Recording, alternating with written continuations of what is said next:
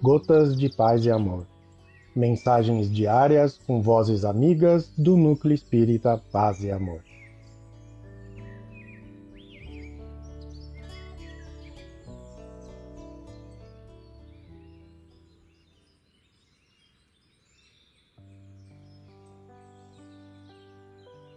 Olá, queridos amigos. Aqui quem fala é Maria Lúcia Brissa e o Gotas de Paz e Amor de hoje é sobre a mensagem Doentes em Casa, do livro Ceifa de Luz, psicografia de Francisco Cândido Xavier, ditado pelo Espírito Emmanuel. Doentes em Casa. E a paz de Deus domine em vossos corações, para a qual também fostes chamados em um corpo, e sede agradecidos. Paulo, Colossenses 3,15. Se abordasses agora o plano espiritual, para lá da morte física, e aí encontrasses criaturas queridas em dificuldade, que farias? Aqui, talvez surpreendesses um coração paterno em frustração, mas além abraçarias um companheiro ou um associado, um filho ou um irmão, carregando o resultado infeliz de certas ações vividas na terra. Que comportamento adotarias se as leis divinas te otorgassem livre passaporte para as esferas superiores, facultando-te, porém, a possibilidade de permanecer com os seres inesquecíveis em tarefas de amor? De certo, estarias a decidir-te pela opção insopitável. Não desejarias compartilhar os céus com a dor de haver abandonado corações inolvidáveis à sombra transitória a que se empenharam com os próprios erros. Reconhecê-los-ias por doentes reclamando proteção.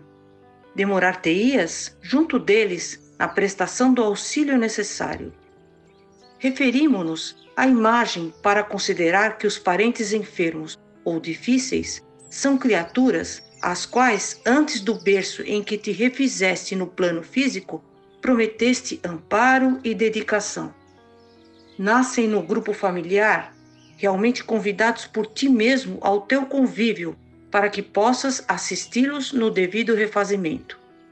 Entendemos no assunto que existem casos para os quais a segregação hospitalar demorada e distante é a medida que não se pode evitar.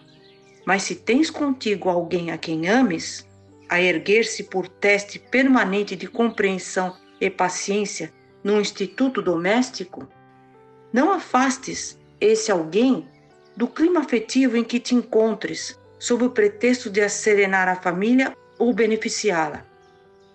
Guarda em tua própria casa, tanto quanto puderes, os parentes portadores de provações e não lhes decretes o exílio, ainda mesmo a preço de ouro.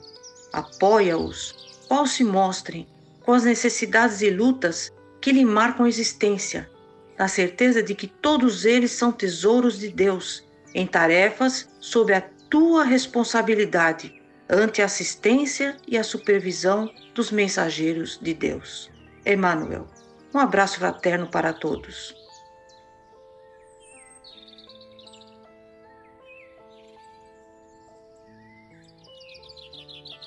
Mais uma edição do nosso Gotas de Paz e Amor. Um abraço para todos e um excelente dia.